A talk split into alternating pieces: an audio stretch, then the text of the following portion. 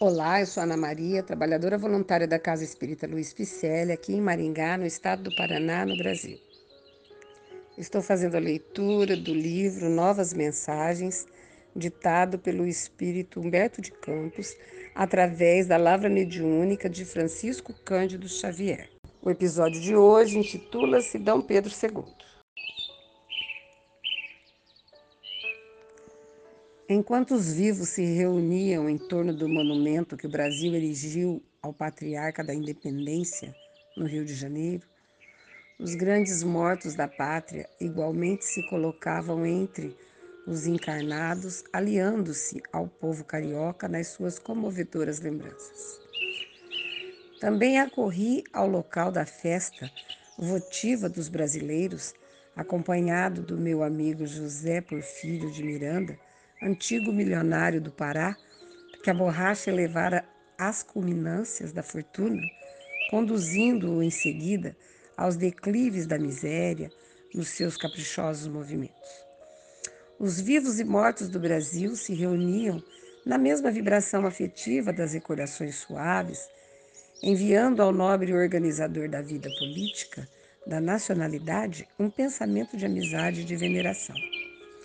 Antigo companheiro nosso, também no plano invisível, em plena via pública, acercou-se de mim, exclamando: Chegas um pouco tarde, José Bonifácio já não está presente.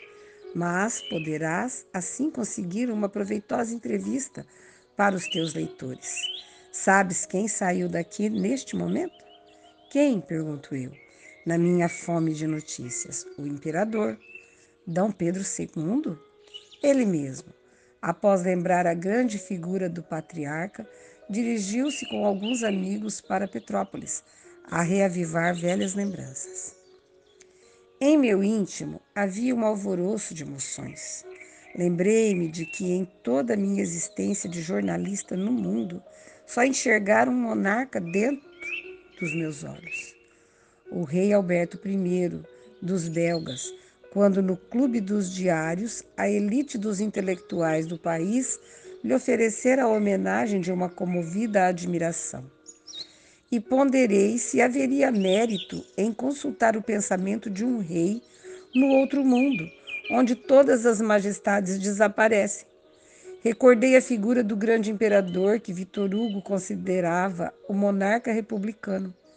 Com os olhos da imaginação, vi-o de novo na intimidade dos Passos de São Cristóvão, o perfil heráldico, onde um sorriso de bondade espalhava o perfume da tolerância, as barbas compridas e brancas, como as dos santos das oleografias católicas, o olhar cheio de generosidade e de brandura, irradiando as mais doces promessas. Um vivo, em havendo de ir a Petrópolis, é obrigado no trajeto penoso dos ônibus, embora as perspectivas maravilhosas do mais belo trecho de todas as estradas do Brasil, os desencarnados, porém, não necessitam de semelhantes sacrifícios. Num abrir e fechar de olhos, eu e o meu amigo nos encontrávamos na encantadora cidade das Hortênsias, onde os milionários do Rio de Janeiro podem descansar nas mais variadas épocas do ano. Não fomos encontrar o imperador nos antigos edifícios em que estabelecera a residência patriarcal de sua família, mas justamente num recanto de jardim, contemplando as deliciosas paisagens da Serra da Estrela e apreciando o sabor das recordações amigas e doces. Acerquei-me da sua individualidade com um misto de curiosidade e de profundo respeito procurando improficuamente identificar os dois companheiros que o rodeavam. Majestade, tentei chamar-lhe a atenção com a minha palavra humilde e obscura. Aproximem-se, meus amigos, respondeu-me com benevolência e carinho. Aqui não existe nenhuma expressão de majestade. Cá estão fraternalmente comigo o Afonso e o Luiz. Como três irmãos sentindo eu muito prazer na companhia de ambos. Se o mundo nos irmana sobre a terra, a morte nos confraterniza no espaço infinito, sob as vistas magnânimas do Senhor. e fazendo uma pausa, como quem reconhece que há tempo de falar e tempo de ouvir, conforme nos aconselha a sabedoria da Bíblia, exclama o imperador com bondade: A que devo o obsequio da sua interpelação? Majestade, respondi, confundindo com a sua delicadeza. Desejar acolher a sua opinião com respeito ao Brasil e aos brasileiros. Estamos no limiar do cinquentenário da República e seria interessante ouvir o vosso conselho paternal para os vivos de boa vontade. Que pensais desses quarenta e tantos anos de novo regime? Minha palavra, retrucou Dom Pedro, não pode ter a importância que a sua generosidade lhe atribui. Que poderia dizer do Brasil, senão que continuo a amá-lo com a mesma dedicação de todos os dias? Do plano invisível para o mundo, prosseguimos no mesmo labor de construção da nacionalidade. As convenções políticas dos homens não atingem os espíritos desencarnados. O exílio termina sempre na sepultura, porque a única realidade é o amor. E o amor, eliminando todas as fronteiras, nos ligou para sempre ao torrão brasileiro. Não tenho o direito de criticar a República, mesmo porque todos os fenômenos políticos e sociais do nosso país tiveram os seus pródomos no mundo espiritual, considerando-se a missão do Brasil dentro do Evangelho. Apenas quero dizer que não só os republicanos, mas também nós, os da monarquia, estávamos redondamente enganados. O erro da nossa visão, quando na Terra foi supor no Brasil o mesmo espírito anglo-saxão que a Inglaterra legara aos norte-americanos. Eu também fui apaixonado pelo liberalismo, mas a verdade é que em nossa terra prevaleciam outros fatores mesológicos e até agora não temos sabido conciliar os interesses da nação com esses imperativos. A ausência de tradição nos elementos de nossa origem como povo estabeleceu uma descentralização de interesses prejudicial ao bem coletivo do país. Para a formação nacional, não vieram da metrópole os espíritos mais cultos. Pesando de um lado os africanos revoltados com o cativeiro e de outros índios revoltados com a invasão do estrangeiro na terra, que era propriedade deles, a balança da evolução geral ficou seriamente comprometida.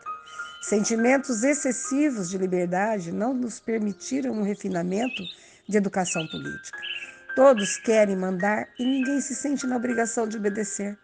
Quando no Império possuíamos a autoridade centralizadora da coroa, prevalecendo sobre as ambições dos grupos partidários que povoavam os nossos 8 milhões de quilômetros quadrados.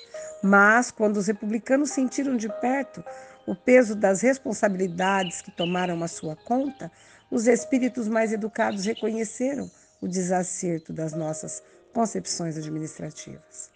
Enquanto as nações da Europa e os Estados Unidos podiam empregar livremente em nosso país os seus capitais, a título de empréstimos vultuosos que desbaratavam compulsoriamente a nossa economia, o Brasil podia descansar na monocultura, fazer a política dos partidos e adiar a solução dos seus problemas para o dia seguinte, dentro de um regime para o qual não se achava preparado em 1889. Mas, quando se manifestou a crise mundial de 1929, todas as instituições políticas sofreram as mais amplas renovações dentro dos movimentos revolucionários de 1930. Os capitais estrangeiros não puderam mais canalizar suas disponibilidades para nossa terra, controlados pelos governos autárquicos dos tempos que correm, e o Brasil acordou para a sua própria realidade. Aliás, nós, os desencarnados, há muito tempo procuramos auxiliar os vivos na sua tarefa. Quer dizer que também tendes inspirado os labores dos estadistas brasileiros? Sim, de modo indireto, pois não podemos interferir na liberdade deles. Há alguns anos procurei auxiliar Alberto Torres nas suas elucubrações de ordem social e política. Em geral, nós, os desencarnados, buscamos influenciar de preferência os organismos mais sensíveis à nossa ação. E Torres era um instrumento de nossas verdades para a administração. A realidade, porém, é que ele falou como Jeremias: Somente a gravidade da situação conseguiu despertar o espírito nacional para novas realizações. Majestade, as vossas palavras me dão a entender que aprovais o novo estado de coisas do Brasil? Aplaudistes, então, a queda da denominada República Velha sob as vibrações revolucionárias de 1930? Com as minhas palavras, disse ele bondosamente, não desejo exaltar a vaidade de quem quer que seja, nem deprimir o esforço de ninguém. Não posso aplaudir nenhum movimento de destruição, pois entendo que sobre a revolução deve pairar o sentimento nobre da evolução geral de todos, dentro da maior concórdia espiritual. Considere que, examinando a minha consciência, não me lembro de haver fortalecido nenhum sentimento de rebeldia nos meus tempos de governo. Entretanto, muito sofri, verificando que eu poderia ter suavizado a luta entre os nossos estadistas e os políticos da América Espanhola. Outra forma de ação poderíamos ter empregado no caso de Rosas e de Oribe, e mesmo em face o próprio Solano Lopes, cuja inconsciência nos negócios do povo ficou evidentemente patenteada. E note-se que o problema se constituía de graves questões internacionais. O nosso mal foi sempre o desconhecimento da realidade brasileira. Os nossos períodos históricos têm sofrido largamente os reflexos da vida e da cultura europeias. Nos tempos do Império, procurei saturar-me dos princípios democráticos da política francesa, tentando aplicá-los amplamente ao nosso meio, longe das nossas realidades práticas. Os republicanos, como Benjamin Constant, Deodoro, etc., deram-se a estudar a República Americana de Bryce, distantes dos nossos problemas essenciais. Quando regressei das lutas terrestres, procurei imediatamente colaborar na consolidação do novo regime, a fim de que divisão e os desvarios de muitos dos seus adeptos não terminassem no puro e simples desmembramento do país. Graças a Deus, conseguimos conduzir Prudente de Moraes ao poder constitucional para acabarmos reconhecendo agora as nossas realidades mais fortes. Devo, todavia, fazer-lhe sentir que não me reconheço com o direito de opinar sobre os trabalhos dos homens públicos do país. Cabe-me, sim, rogar a Deus que os inspire no cumprimento de seus austeros deveres diante da pátria e do mundo.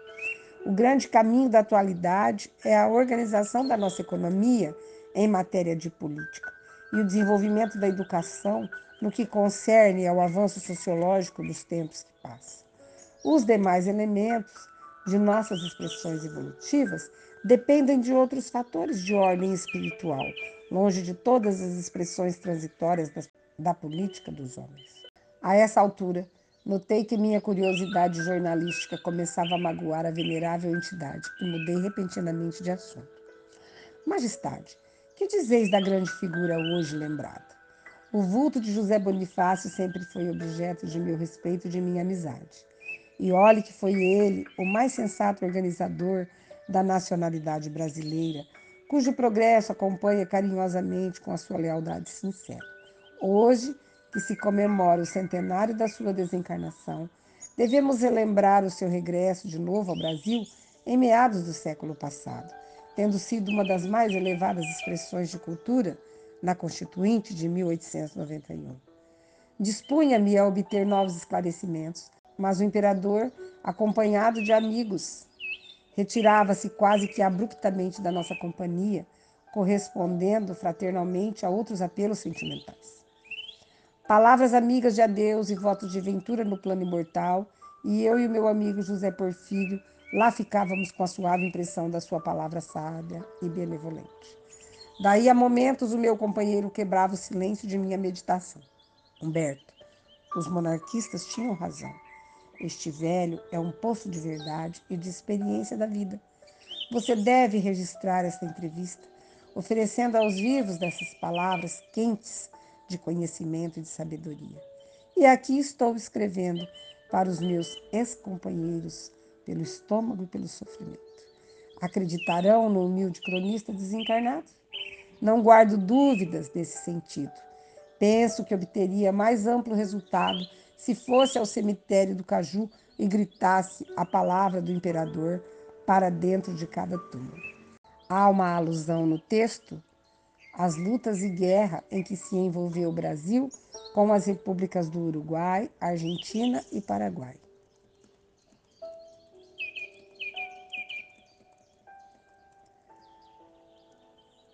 Afonso Celso de Assis Figueiredo, Visconde de Ouro Preto, foi presidente do último gabinete ministerial que teve a monarquia. E Luiz Felipe Gastão de Orleans, Conde Deu, foi genro de Dom Pedro II por ter casado com a princesa Isabel. O texto faz menção também a essas duas pessoas. Querido amigo, o texto Dom Pedro II mostra o nosso amigo Humberto de Campos indo a Petrópolis visitar Dom Pedro II. E numa conversa com ele, se surpreende ao vê-lo feliz com os acontecimentos novos, diferentes do que ele postulou na época para o Brasil. E o que é mais importante, o respeito por quem está no momento. Porque a gente não pode desacreditar, e o texto deixa isso muito claro, que estamos como uma espaçonave perdida no espaço. Não é assim que as coisas funcionam. Tem alguém segurando o leme desse navio. Tem uma espiritualidade preocupada com as coisas que acontecem no Brasil existem grupos de trabalhadores incansáveis que se reúnem para dar a intuição necessária para que as coisas aconteçam da melhor forma. E, por, e quando porventura isso não acontece do jeito que a gente quer, também tem a mão de Deus. Porque toda dor, que a gente encontra pelo caminho é crescimento. A Terra está no momento de troca total. Teremos mudanças drásticas. Né? Seremos lugar melhor para viver. Então aproveitemos essa oportunidade para que a gente possa continuar crescendo aqui. E não ser retirado e levado para uma outra dimensão para começar tudo novamente. Consideremos a nossa evolução válida. Temos tempo de mudar, um tempo curto, mas ainda é tempo de a gente não perder o convívio com os amigos, com os nossos familiares, com as nossas histórias dessa encarnação. Não vamos nos distanciar de quem amamos. Vamos segurar na mão, nas mãos um do outro e vamos seguir com esperança de um futuro melhor. Que linda essa conversa do espírito Humberto de Campos com Dom Pedro II. Obrigada pela companhia. Nossos podcasts são leituras destas mensagens da doutrina espírita, da ciência espírita, ditadas pelos espíritos e codificadas por Allan Kardec, para assim melhor entendermos o cristianismo redivivo, trazendo-nos uma doutrina reveladora e libertadora. Visite nosso site www.celpifempsele.com.br onde constam nossas atividades presenciais, endereços e telefones. Visite também nossas redes sociais, Facebook e Instagram, com o nome Celp Espero que você tenha gostado e obrigada pela companhia.